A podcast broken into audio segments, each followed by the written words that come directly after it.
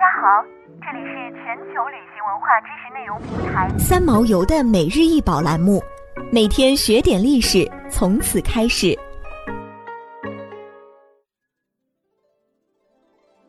每天学点历史，从每日一宝开始。今天给大家介绍的是皇家红十字会的复活节彩蛋，又名为皇家红十字会法贝热彩蛋，高八点六厘米，直径宽六点四厘米。为黄金、银镀金、珐琅、珍珠母、象牙水彩和天鹅绒等材质制作而成的复活节彩蛋，其内容是为了纪念亚历山德拉皇后在第一次世界大战开始时在俄国成立红十字会。亚历山德拉皇后和她的女儿们一起投入护士培训工作，当时几座宫殿也被改造为临时医院。这颗白色珐琅包裹的彩蛋已经表现出战争时期的肃穆氛围和艰苦励志的风格。当法贝热彩蛋被打开时，它展示的是基督复活的画面。这枚彩蛋的设计者为彼得·卡尔·法贝热。法贝热是俄罗斯传奇金匠、珠宝首饰匠人、工艺美术设计家。法贝热。曾为沙皇制作五十枚独具魅力的复活节彩蛋，被沙皇封为皇家御用珠宝师，而法贝热彩蛋因此得名。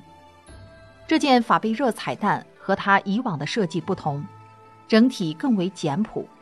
这件法贝热彩蛋在白色发廊上只有两个简单的红色发廊十字架，上面装饰着奥尔加和塔蒂亚娜的微雕。彼得·卡尔·法贝热，1846年出生于圣彼得堡，他的家族是法国新教徒的后裔。1870年，他接任父亲创办的小型珠宝工作室。1885年，成为皇家御用珠宝师。1870至1917年间，法贝热珠宝工作室创造了超过15万件以精湛工艺而闻名的作品。后来，法贝热将父亲的小型工作室发展成为当时世界上最大的珠宝公司。高峰时期，在圣彼得堡和莫斯科雇佣了五百多名工匠。法贝热指导与激发他的工匠借鉴传统俄罗斯风格、哥特式、洛可可等欧洲艺术风格，发展出丰富多样的作品，尤其完善了半透明珐琅基漏的色彩。他们使用一百四十四种不同色彩的颜料。在金银基漏制胎上覆盖半透明的珐琅，表面形成彩虹般的变幻色泽和纵深感。